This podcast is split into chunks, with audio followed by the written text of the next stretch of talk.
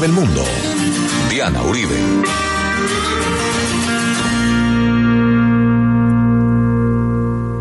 Buenas, les invitamos a los oyentes de Caracol que quieran ponerse en contacto con los programas, llamar al 302-9559.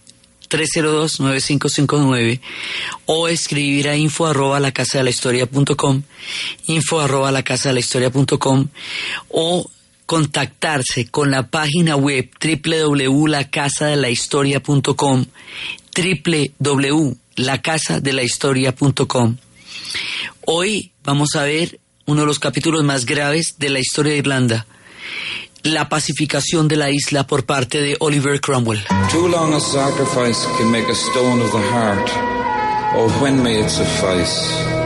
That is heaven's part, our part, to murmur name upon name as a mother names her child when sleep at last has come on limbs that had run wild. What is it but nightfall? No, not night, but death. And was it needless death after all? For England may keep faith for all that is done and said. We know their dream, enough to know they dreamed and are dead, and what if excessive love bewildered them till they died? I write it out now in a verse.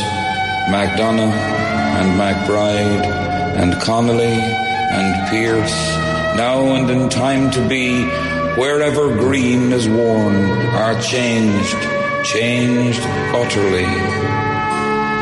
A terrible beauty Así como Miguel Hernández decía en un momento que llegó con tres heridas, la, vida, la de la vida, la de la muerte y la del amor. La gran eh, rebelión permanente que los irlandeses van a tener, el conflicto que se va a desarrollar durante siglos y siglos, va a tener tres heridas profundas. Una va a ser la de Oliver Cromwell, que vamos a ver hoy. Otra va a ser la batalla de Boyne, que vamos a ver en el próximo capítulo. Y otra va a ser la hambruna. Cada una de estas heridas va a zanjar un profundo dolor en el imaginario de los irlandeses y va a desatar una gran cantidad de conflictos a lo largo de los siglos. Todos esos conflictos nos llevarán después a la rebelión de la Pascua y al surgimiento de Irlanda en el siglo XX y a muchas otras cosas. Pero empiezan en esta época. Entonces nosotros la vez pasada estábamos hablando de la plantación de Ulster y estábamos hablando de cómo para cambiar la correlación demográfica y religiosa de la isla se llevaron una cantidad de, eh, de nuevos personajes que vienen de la Escocia protestante a los que llamamos presbiterianos. Y otros protestantes que vienen de Inglaterra que son anglicanos y que fueron plantados a la manera de semillas en las tierras que antes fueron de los católicos y fueron de esa manera cambiando la correlación demográfica a este proceso creciente que lo habíamos empezado desde el tiempo de Eduardo VI, consolidado con María Tudor, continuado durante la época de Isabel I y ya convertido en una cosa de gran escala en tiempos ya de, de, Estuardo, de Jacobo Estuardo, ahí a eso lo llamamos la plantación de Ulster. Entonces, esta dinámica de la plantación de Ulster va generando eh, una cantidad de, de, problemas, porque toda la gente que ha sido desplazada de sus tierras va a empezar a crear rebeliones y rebeliones y rebeliones, y esas rebeliones van a hacer que esto se vuelva una situación dificilísima de mantener para Inglaterra, mantener ese control permanente a pesar de de la cantidad de gente que pusieron ahí, no va a ser una situación estable, porque siempre van a estar en una situación, eh, digamos, de, permanente eh, inconformidad por, por les sacaron de las tierras y los pusieron en una condición de desventaja. Entonces, estábamos contando que a partir del momento de la plantación de Ulster, ya tenemos tres historias dentro de la historia de Irlanda la de los protestantes que fueron plantados, la de los ingleses que hace rato se anexaron la isla, eso lo hemos venido contando, y la de los irlandeses que estaban allá desde el principio, desde hace más de mil años. Entonces, de aquí para adelante, eh, vamos a contar esta historia en esos tres aspectos. La Irlanda católica, la Irlanda protestante e Inglaterra. Siempre estarán estos tres actores involucrados en la historia de Irlanda porque se nos trifurca y coge tres páticas. Cada una de estas tres páticas va a tener una narrativa propia. Cada una de esas narrativas va a ser incompatible con la otra. Y la, el, el choque de esas tres narrativas va a generar la mano de guerras que esta gente va a vivir durante tanto tiempo. Y esos choques van a tener momentos gravísimos. Y uno de los momentos graves de las heridas profundas es este que vamos a contar acá. Entonces, ¿qué pasa? Que aquí nos vamos a situar en lo que está pasando en Irlanda entre católicos y protestantes, en lo que está pasando en Inglaterra y en lo que Inglaterra está intentando hacer para mantener el control de Irlanda y a la vez lo que está pasando en Inglaterra que la va a llevar a una guerra civil, porque en Inglaterra también el rancho está ardiendo.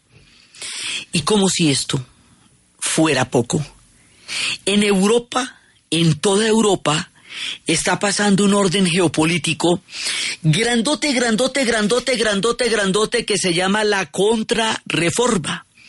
Hemos estado hablando de la reforma de Lutero, de Calvino, de Zwinglio, de Enrique VIII, de Knox, de todos los que formaron el movimiento protestante a partir de las tesis de Lutero que hemos dicho que se están cumpliendo 500 años del momento en que Martín Lutero clavó las 95 tesis en la puerta de la iglesia y que eso desató todo el movimiento protestante, que el movimiento protestante va a partir la historia de Europa y va a dividir el mundo. Ok, bueno, pero los católicos no se van a quedar sentados viendo cómo el movimiento protestante se extiende por el continente, sino que van a hacer frente a la reforma una contrarreforma. Esa contrarreforma, es decir, no creemos en nada lo que está pasando ahí, sino creemos en lo que en la, en la iglesia como estaba, sin reformarla, se va a hacer desde España y lo va a hacer Felipe II España va a ser la campeona de la contrarreforma. Y la contrarreforma se va a cimentar en la España, pero España va a tener en ese momento a Holanda bajo su dominio. Y en Holanda va a haber una guerra. Ellos están dominados por los españoles, pero van a estar en guerra con los españoles a su vez. Entonces, y Francia está del lado de España y todas son enemigas de Inglaterra. Y como todas son enemigas de Inglaterra, la paranoia que le da a los ingleses de que le invadan a Irlanda para atenazarla es permanente y la pone en un estado de alerta total, lo que hace que a Irlanda le caiga encima no solo la reforma, que ya le cayó, sino la contrarreforma. Porque también en Irlanda están de acuerdo con la contrarreforma porque son católicos. Y estos condes que se fueron, ¿se acuerda? La huida de los condes, the flight of the earls. Esos condes que se fueron entraron a los ejércitos de estos países. Eh, de aquí en adelante vamos a tener un fenómeno que se llama la diáspora irlandesa permanentemente van a tener que huir de la isla porque esto se va a poner muy difícil. Y cada vez que huyan van a crear pueblos, naciones y ejércitos en el exilio. Y eso va a ser tan parte de la historia de Irlanda como la historia que va a ocurrir en la isla misma. Siempre vamos a tener una historia paralela que está pasando en otra parte y que también es de irlandeses. Hay irlandeses en todos los rincones del planeta. Esto nos va a llegar en el futuro hasta Nueva Zelanda y Australia y Estados Unidos y Boston. Bueno, ustedes no imaginan dónde hay irlandeses. Entonces resulta que aquí estos condes que se fueron, ¿se acuerdan los 99 que se fueron? Ellos van a entrar a los ejércitos de Francia y de España y van a tener una carrera militar y van a tener grados y entrenamiento militar y en un momento de nuestra historia van a regresar con esos ejércitos también, pues con su entrenamiento militar, a las rebeliones que va a haber en Irlanda. Entonces, por encima del conflicto entre ingleses y, e, e irlandeses, por encima del conflicto entre católicos y protestantes en Irlanda, y por encima del conflicto de la guerra civil que están viviendo, que van a vivir los ingleses, que ahorita nos metemos en eso, hay un orden geopolítico que se está dando que es la contrarreforma. Entonces están pasando muchas cosas a la vez como las matruscas que cada una de ellas tiene una muñequita por dentro, o como los paréntesis del álgebra que al cambiar de signo todos los signos del paréntesis cambian. La contrarreforma también es un cambio del signo y todo va a afectar a todo. Por eso es que esta, esta historia es compleja. Entonces, pero pase lo que pase, llueva donde llueva, truene donde truene, eso va a afectar a Irlanda. Y es en este contexto donde el resultado final de todos estos hilos que la historia mueve va a ser una catástrofe para los irlandeses. Una catástrofe de enormes proporciones, que es lo que vamos a ver hoy y en el siguiente programa de la batalla de Boine, donde la cosa se les pone de una extrema gravedad.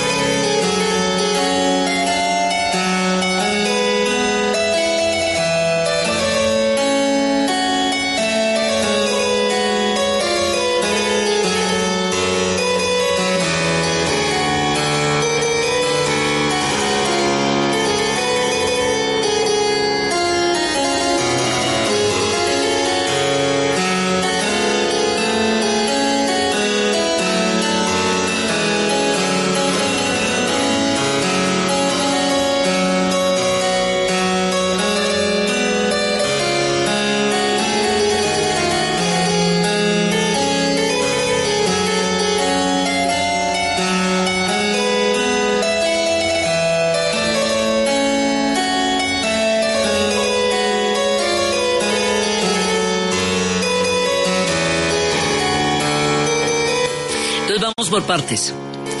¿Qué es lo que está pasando en Irlanda? Lo que está pasando es que toda la gente que le han sacado las tierras está emberracada. Y eso quiere decir que se van a juntar para organizar una rebelión grande. Entonces hay un problema en el intento de los ingleses de dominar la isla, porque ese intento los lleva a cada vez mayores niveles de confrontación. Entonces hay un momento en que se van a unir lo que llamamos los viejos ingleses. Los viejos ingleses son los ingleses que están allá desde hacía rato, que están gaelizados casi completamente. Los nativos irlandeses, que son los que están allá desde el principio de los tiempos.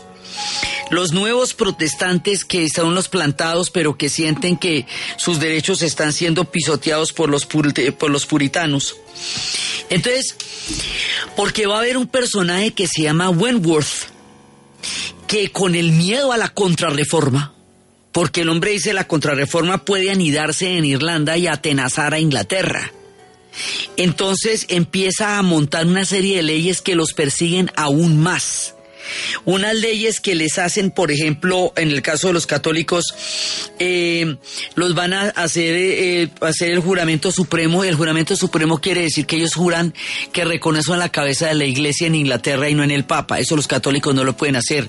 Eh, cada vez les, digamos, les aprietan más la les van a apretar más el tema de la de la fe y los van a perseguir cada vez más y van a perseguir a todos, entonces eso va a hacer que ellos vayan a tener una rebelión. Los católicos, sintiéndose perseguidos, van a formar una confederación que se va a llamar la Confederación de Kilkenny. Esa Confederación de Kilkenny se va a hacer para proteger los derechos de los católicos contra la persecución que cada vez les van haciendo más fuerte. O sea, a medida que la contrarreforma se hace más brava, le van subiendo el fuego al sartén donde están fritando a los irlandeses católicos. Entonces, a medida que el sartén eh, van fritando a los irlandeses católicos, pues ellos se van poniendo más y más moscas. Entonces, por eso van a hacer una confederación que se llama la Confederación de Kilkenny, que es para proteger los derechos de los católicos. Y ellos se sienten más maltratados, no tanto por, lo, por el rey inglés, sino por los delegados ingleses que tienen en la isla, un poco como cuando se en los movimientos de juntas o en la revolución de los comuneros acá se decía que ah, abajo el mal gobierno viva el rey, o sea, esto todavía no era una fractura contra Inglaterra propiamente dicha, era una fractura contra este contra personajes como Wentworth que les hacía la vida mucho más difícil en la isla. Entonces la Confederación de Kilkenny va a ser, digamos, como una, una reacción fuerte y a medida que las cosas iban haciendo más graves y a medida que la reacción con la contrarreforma se iba haciendo más fuerte y más fuerte, ellos van a planear una rebelión y esa rebelión se va a dar en 1641, por un lado. Por el otro lado, en Inglaterra se está dando una confrontación muy grande entre el poder del rey y el poder del parlamento. Porque el rey quiere gobernar como el absolutista que y ya no se puede. El parlamento le va a decir, "Usted no puede gobernar sin convocarnos."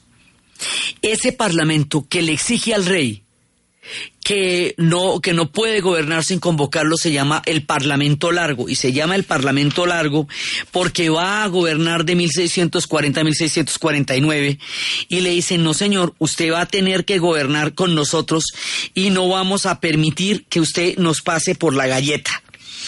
Entonces, va a haber una confrontación entre el rey y el parlamento porque el rey ya, digamos, los tiempos en que Enrique VIII gobernaba como se le daba la gana, decapitaba a quien se le oponía y hacía lo que le venía de las narices, ya no son estos. Ahorita le dicen, no señor, usted va a tener que estar convocando el Parlamento mínimo cada tres años.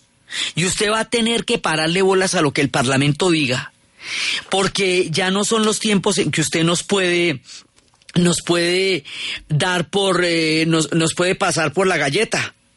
Entonces, hay una rebelión que se está fraguando en Irlanda y hay una guerra civil que se está fraguando en Inglaterra. Y las dos cosas están pasando simultáneamente. Entonces, lo de Inglaterra se va a poner gravísimo también, porque van a terminar decapitando al rey.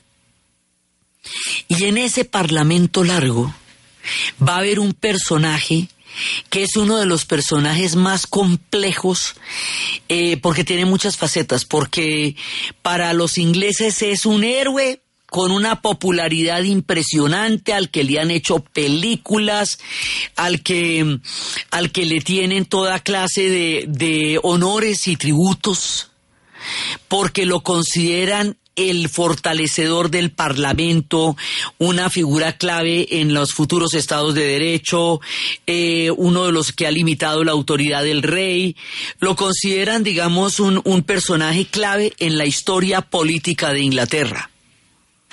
Para los católicos, lo consideran el enemigo más grande que hayan tenido en toda su historia, el asesino más terrible que haya ocurrido alguna vez en la historia de Irlanda y, la herida más profunda tiene el nombre de él. Y para el niño Dios pues es una tragedia porque prohíbe la Navidad, la celebración de la Navidad. Entonces este personaje se llama Oliver Cromwell. Y por donde usted lo mire va a ver a un hombre completamente diferente. Para los ingleses, a partir de la, sobre todo de la figura del historiador Carlyle, lo van a reivindicar como uno de los hombres que va a, crear una evolución política importantísima en la historia de Inglaterra. Y le, le, lo tienen en los grandes salones y le tienen unos cuadros enormes y todo eso. Por eso ahí habrá, después de lo que les cuente, la historia de cuando el primer ministro Betty Argent eh, un año antes de la firma del acuerdo de paz, fue a hablar con, con el gobierno británico y en el salón había un cuadro de, de Cromwell y le dijeron qué le parece. Dice, él es un bastardo asesino. La próxima vez vamos a otra, a otro salón, pero por hoy hablemos. Eso opinan los irlandeses. Para los ingleses está en el salón de los grandes honores, porque para ellos es uno de los grandes personajes. El tipo era un guerrero y había participado en un montón de batallas que había ganado. Entonces, como tenía el respaldo como militar de las batallas que había ganado, era un político muy hábil, era un puritano extremo, prohibió los vodeviles y los teatros, pero lo que hizo en Irlanda fue una matanza de unas proporciones tan graves que hizo que la historia de la isla se volviera irreversible de aquí en adelante. Entonces, lo que pasa con este personaje tan multifacético es lo que vamos a ver ahorita después de la pausa.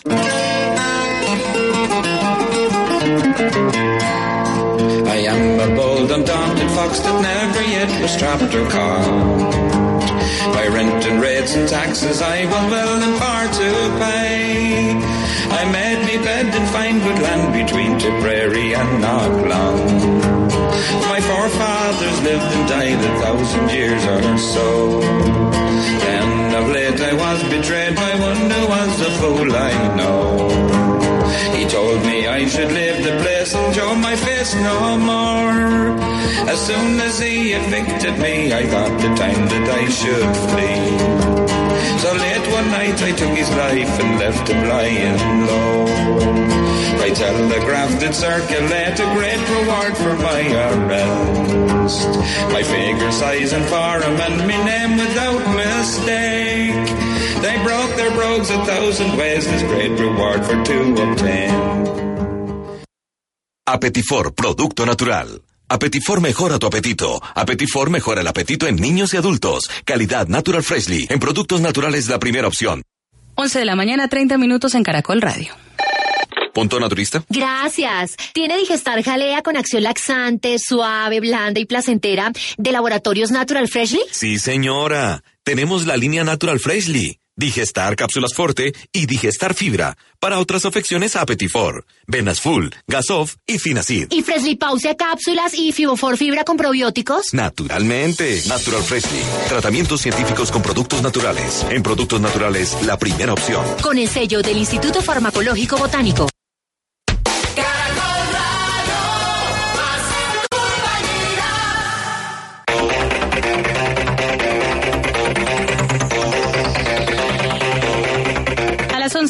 Mañana, 30 minutos, se juega el último partido de los juegos de ida de cuartos de final de la Liga Femenina de Fútbol en Colombia. A esta hora, Bucaramanga le gana 1 por 0 a Orso Marzo. En otros resultados que ya se dieron, América perdió en casa 2 por 1 frente a Santa Fe. Cúcuta superó 1 por 0 a Cortuluá y Huila venció 2 por 1 a Envigado. El tenista alemán de 20 años Alexander Zverev se coronó campeón del tenis Master 1000 de Roma. Venció con parciales de 6-4 y 6-3 al serbio Novak Djokovic. Con este resultado logra su cuarto título profesional y el primero en Master 1000. Recordemos que Zverev es 17 en el ranking mundial. El partido Jaguares Bucaramanga, que se juega a las 13:15 en el Jaraguay de Montería, sin duda es uno de los más atractivos de la jornada. Jaguares haciendo una gran temporada y Bucaramanga con Pecoso ahora, buscando también su ingreso a los cuadrangulares. Uno de los goleadores de Jaguares, Ray Vanegas, nos habla del compromiso. Los dos equipos tienen virtudes similares, pero también hay cosas diferentes. Eh, tienen un técnico muy bueno, eh, pues sí lo man ya mucha experiencia. Pero nosotros no nos quedamos atrás, tenemos un gran profe que ha hecho las cosas muy bien y, y sabe planificar esta clase de partido. Sabemos lo que nos estamos jugando. Es un partido, creo que es el partido de la fecha, por todo lo que se juega, lo, lo que jugamos nosotros y también muchos equipos están pendientes de este partido, pero ya sabemos lo que estamos jugando y esperemos, esperemos consolidarnos. Jaguares 27 puntos es séptimo, Bucaramanga 25 puntos es décimo. Esta tarde se la juegan todas. El dato. Bob Jungels es el decimoprimer ciclista que gana una etapa en el presente Giro de Italia. Fernando Gaviria se mantiene como el corredor que más fracciones ha ganado en la carrera con cuatro triunfos.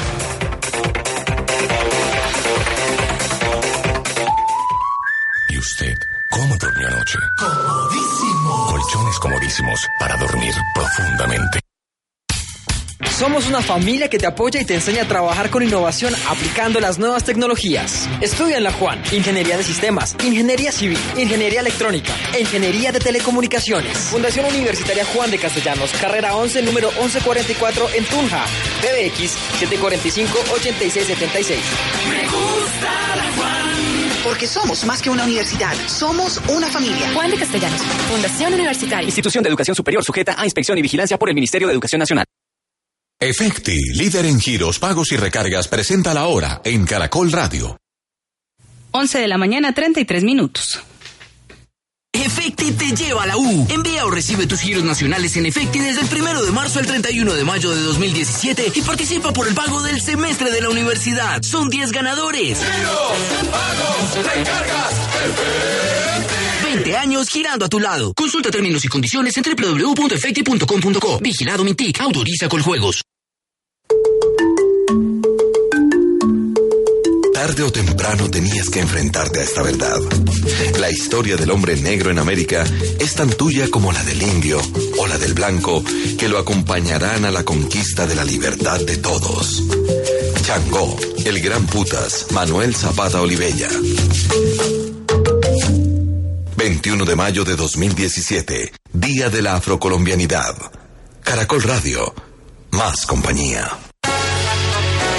Hola, yo soy Mabel Lara y tengo el enorme compromiso y responsabilidad de acompañarlos en las tardes de la Luciérnaga. Nos vemos ahí desde el 22 de mayo. La Luciérnaga 25 años. Un show original lleno de imitaciones. Lunes a viernes, 4 de la tarde, aquí en Caracol Radio, más compañía.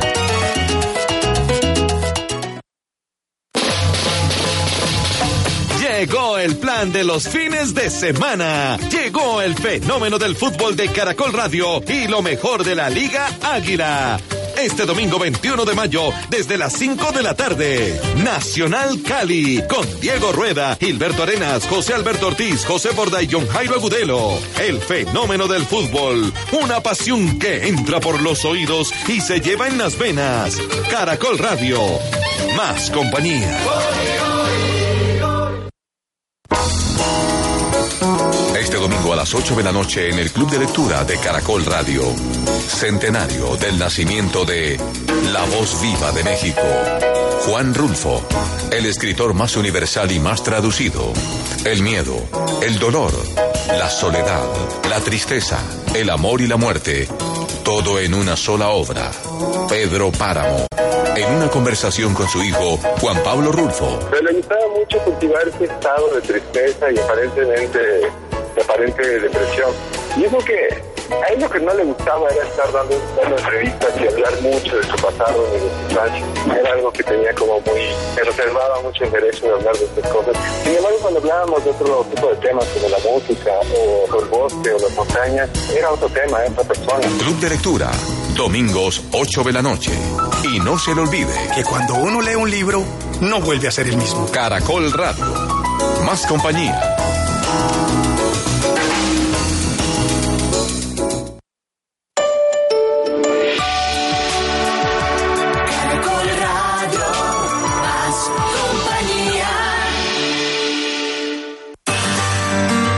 Del mundo de Caracol Radio. Con Diana Uribe.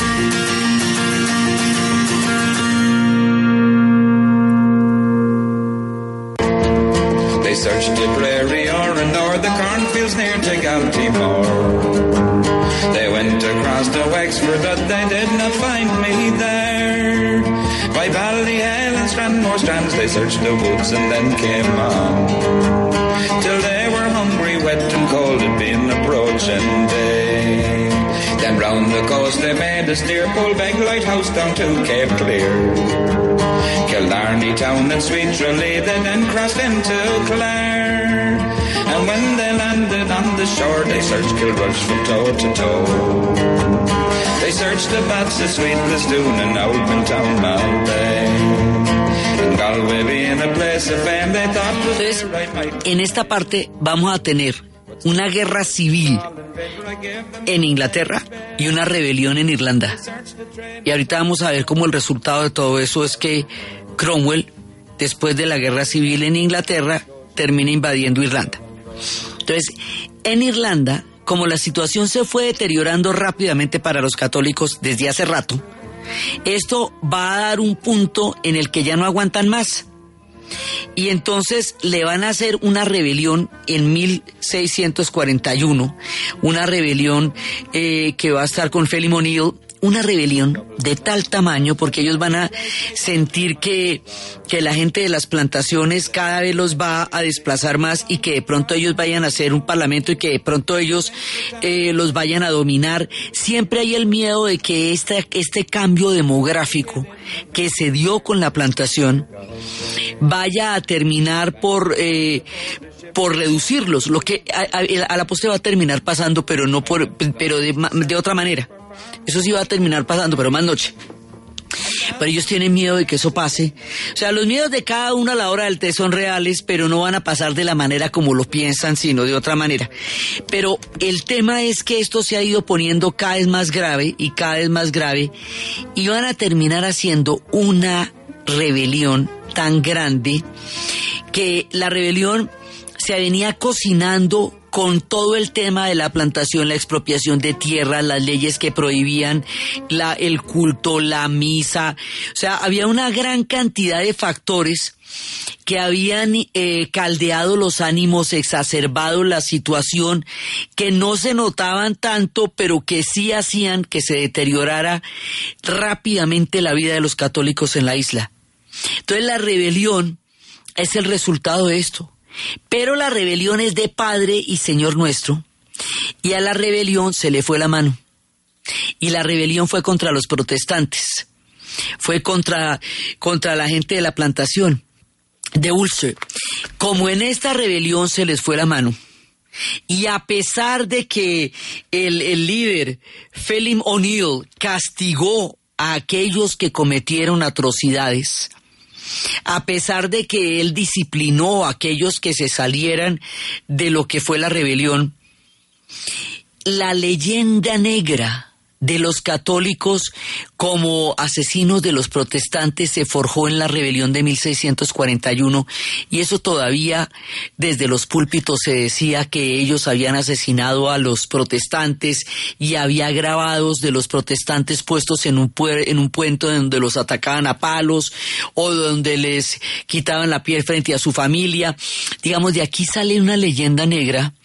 Esto es muy importante porque aquí empiezan las narrativas y las narrativas arrancan con un tema de que es el origen de una gran venganza.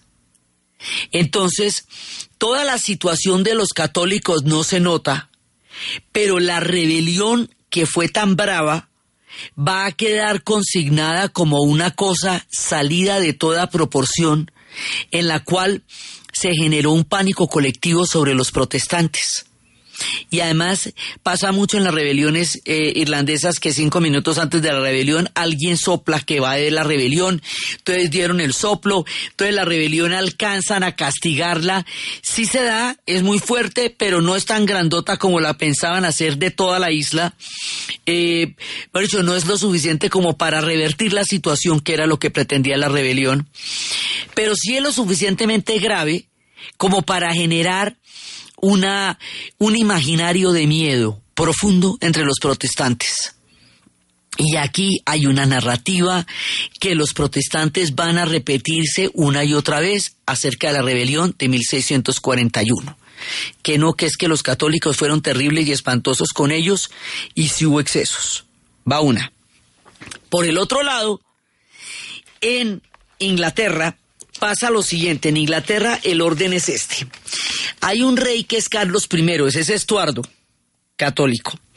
Y ese rey, eh, a ese rey que quiere gobernar con todo el sentido, eh, que quiere gobernar con todo el sentido eh, de una de un, de un rey completamente absolutista, se le va a oponer el parlamento largo que le va a poner cortapisas. La pelea entre ese rey y el Parlamento largo termina en que lo decapitan. Y el Parlamento va a intentar hacer una república que no va a funcionar. Y entonces eso nos va a llevar a un protectorado. Entonces ahí es cuando surge la figura de Oliver Cromwell. Y Oliver Cromwell el Parlamento estaba conformado por dos cámaras, la Cámara de los Lores y la Cámara de los Comunes.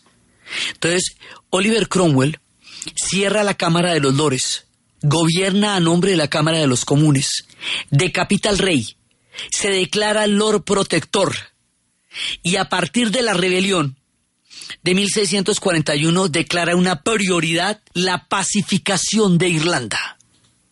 Dice que para tener la seguridad de que la contrarreforma no llegue a sus puertas, hay que pacificar a Irlanda. Y va a quedar como Lord Protector de Irlanda y va a quedar como, como, a convertir a Inglaterra en un protectorado. Lo paradójico es que él como Lord Protector en Inglaterra tenía más atribuciones de las que nunca tuvo el rey. Y lo estaba haciendo en nombre del Parlamento. Pero así quedó. Entonces, ¿qué pasa? Que como es un político tan hábil y como decapitó un rey, para los ingleses, él fue capaz de darle la fuerza al Parlamento por encima del rey, sin hacer una cosa tan grave como la Revolución Francesa que decapitó a toda una clase social. Los ingleses sienten que le salió barato en medio de que esto les costó una guerra civil frente a lo que pasaría un tiempo después en Francia, que sí, pues fue ya la Revolución Francesa. Y sienten que a partir de ahí se va a forjar lo que se llaman los regímenes parlamentarios. Actualmente en Europa, en muchos países europeos, es el Parlamento el que nombra al primer ministro. Y es el Parlamento el que realmente tiene el, el peso del poder. El primer ministro, el Parlamento lo puede nombrar o lo puede o lo puede eh, destituir estando en el periodo del, del partido en el poder. Entonces, esa manera como se gobiernan ahora surge de esta época de Cromwell. Y el hecho de que haya gobernado en nombre de la Cámara de los Comunes, lo, lo va a hacer más adelante eh, en la propaganda que le va a hacer Carlyle y que le va a hacer el ala de los, de los liberales como un representante que le quitó la autoridad al rey y se la pasó al pueblo que era lo que pretendía hacer la Revolución Francesa. Por eso le van a dar después una, una lectura progresista como un político muy hábil que logró vencer el absolutismo, convertirlo en una monarquía constitucional, darle la fuerza al Parlamento y, hacer de Inglaterra un régimen parlamentario en el futuro más que un régimen monárquico absoluta que era lo que había pasado durante la época de los Estuardo y de los Tudor. Por supuesto, esto a los Estuardo no les gustó, ¿no? Cuando restauren a los Estuardo en el poder van a desenterrar el cadáver de Cromwell y lo va, al cadáver lo van a ahorcar y luego lo van a decapitar para que les cuente cómo quedaron de aburridos. Por un lado. Por el otro lado, o sea, por eso les digo, este tipo, desde el punto de vista de los ingleses, eso le tienen película, banda sonora. Eh, mejor dicho, los ingleses lo consideran uno de sus más importantes héroes y políticos y le rinden toda clase de tributos. Y la figura del historiador Carlyle haría de él un héroe moderno y los liberales se fincarían en él para forjar su discurso de los estados, eh, digamos, de derecho en el futuro, a partir de los estados de derecho, a partir de un tipo que decapitó a un rey, eh, cerró una parte del parlamento, gobernó con medidas de excepción, con un régimen más dictatorial que el rey que había decapitado. Pero así es la historia de pronto da unos giros en la interpretación que son bien particulares. El asunto es que los ingleses lo adoran, lo veneran y lo idolatran y les parece muy titino. Y le tiene una banda sonora tremenda que es con la que vamos a cerrar el programa. Desde el punto de vista del niño Dios, esto no salió chévere, porque resulta que él, como es un puritano, puritano de esos cerreros, va a prohibir la Navidad la celebración de la Navidad. Ya desde la reforma se nos había partido la celebración de la Navidad, porque ahí en ese momento los alemanes empezaron a celebrarla era con el árbol y empezaron a celebrarla con la estrella y no con el pesebre y con el niño Dios, porque una de las cosas que eh, divide a los protestantes y los católicos es alrededor de la virginidad de María y alrededor del tema del pesebre. Entonces, los protestantes lo van a temar es por el lado de la estrella y por el lado del árbol y la celebración de la nieve. Pero ni nieve, ni pesebre, ni arbolito, ni nada. Él va a prohibir la celebración de la Navidad y solamente hasta cuando la reina Victoria en el siglo XIX se case con Alberto de la casa alemana de Hannover, el, Alberto de Hanover va a llegar con su árbol de Navidad, lo va a armar en el Palacio de Buckingham y va a llevar, y además Carlos Dickens, Charles Dickens va a escribir el cuento de Navidad, entonces los ingleses volverán a celebrar la Navidad. Pero desde la época de Cromwell hasta que llegue Victoria con, con Alberto de Hanover y su árbol de Navidad, los ingleses no celebrarán la Navidad. Así que desde el punto de vista del espíritu de Navidad, Cromwell tampoco es chévere para la Navidad, ni para el teatro, ni para los vodeviles.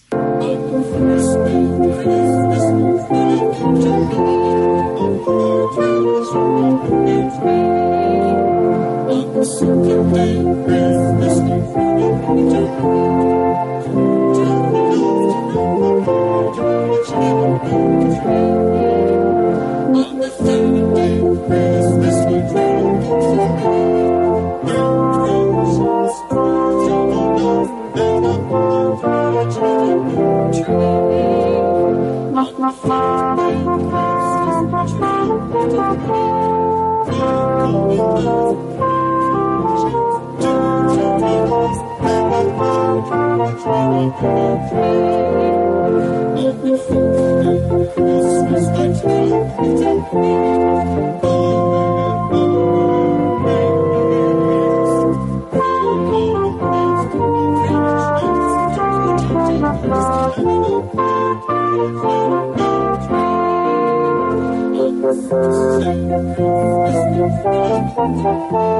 Después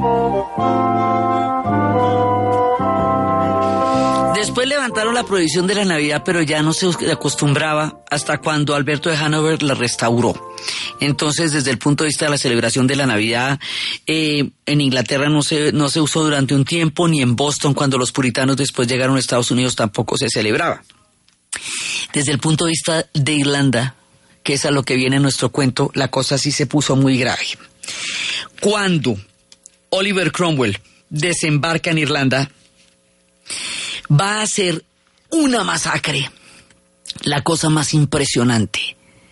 Va a llegar con 20 mil hombres, con una armada enorme, y va a empezar a sofocar la rebelión. Y va a empezar a matar gente, esto es en 1649, va a empezar a capturar a la gente en Enniskillen. Va, lo primero que hace es eh, decapitar a Owen Rowe O'Neill, y va a poner su cabeza en la, en la punta de una lanza frente al castillo donde empezó la rebelión. Se va a meter con las fuerzas de los, de los lealistas, va a empezar a, a, a tomarse uno por uno los cuarteles católicos donde estaban las fortificaciones en la ciudad de Drogheda, donde funcionaba el Parlamento y la Confederación de Kilkenny en otro tiempo, y empezó a, ir acabando con cada una de las rebeliones y con cada uno de los bastiones. Después llegó, y esto va a ser gravísimo, después va a llegar a, a uno de estos lugares y va a matar a 3.500 personas. Van a ejecutar a mujeres y niños en la guarnición de Wexford. Y van a tener, en diferentes ciudades va a ir cometiendo masacres generalizadas. Esto va a ser tan supremamente grave, tan supremamente grave, que en el año 2011, años después de firmado el acuerdo del Viernes Santo que puso fin a la guerra en Irlanda, después de firmar del acuerdo de 1998, la reina Isabel tendrá que ir vestida ya en el siglo XXI de verde para ir a estas ciudades a pedir perdón por lo que le hizo Oliver Cromwell a los irlandeses. O sea, esto es una herida de unas proporciones que ustedes no se pueden imaginar. Por eso es que referíamos la anécdota del primer ministro frente al cuadro de Cromwell cuando empezaban las conversaciones que llevarían al proceso de paz. Entonces, Cromwell va a protagonizar una jornada de sangre, una, un asesinato masivo de católicos en Irlanda de unas proporciones inimaginables y después, o sea, primero les quitaron las tierras, les plantaron otra gente, luego les prohibieron la práctica de la religión. A partir de la rebelión de 1641, lo que había sido un problema de tierras, al ser una rebelión en la cual hubo tantos excesos contra los protestantes, empezó a ser una guerra religiosa. Hasta ahora no lo era. Hasta ahora ellos se habían vuelto en, eh, en, una dinámica, se habían visto envueltos en dinámicas de la reforma y la contrarreforma, pero no eran dinámicas internas. Después de la rebelión empieza a serlo. Y de aquí para adelante la persecución a los católicos va a hacer que el tema se vuelva entre católicos y protestantes, cosa que eh, no lo era en el principio. En el principio era un tema de tierras. Ahora va a ser un tema entre católicos y protestantes porque después de la masacre generalizada de mujeres y niños contra el pueblo irlandés, va a empezar la persecución contra su cultura, que ya desde hace rato venía. Pero es que les van a prohibir el gaélico el gaélico es la lengua materna. La lengua materna es aquella en la cual las personas expresan sus emociones. Es como si a usted le prohíben el español. La lengua materna en la cual, en la cual usted madrea cuando se machuca. Es en la cual usted le dice a alguien que ama. Y es en la cual usted le habla a su mamá. Esa es la lengua materna.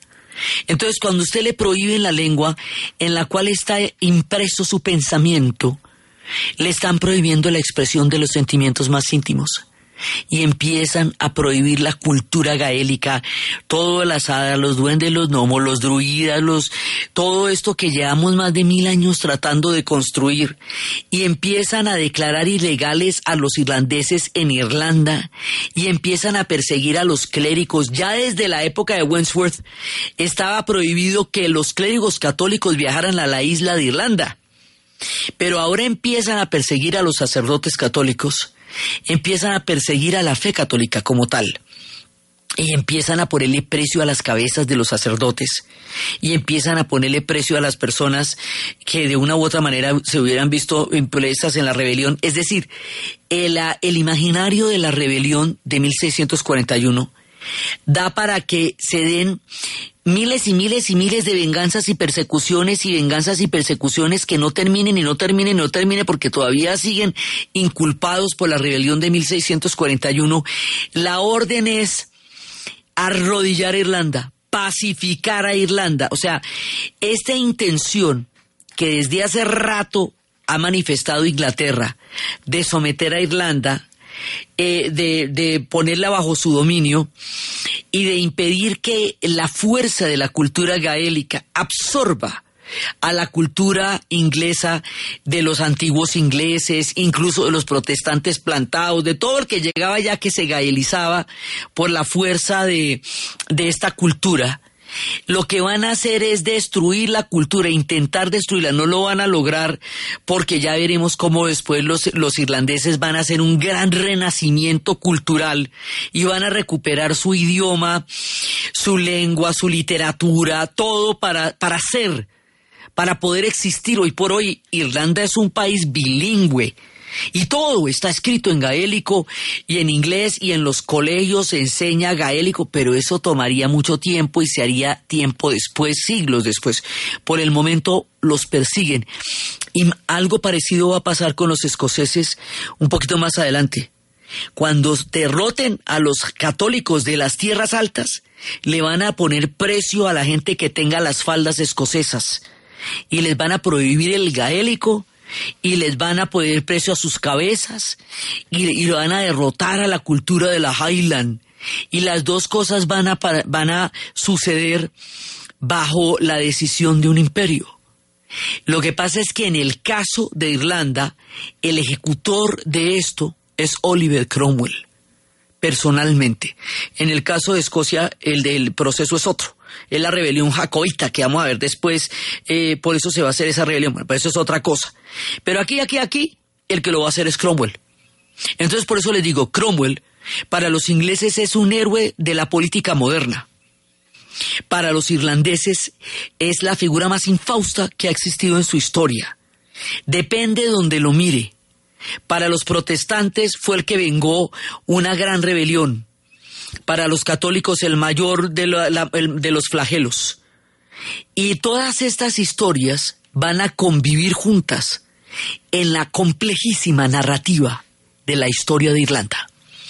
Después de esto viene la estocada final, el punto en que los católicos van a perder el control sobre la isla, la batalla de Boine, que es lo que vamos a ver en el siguiente programa.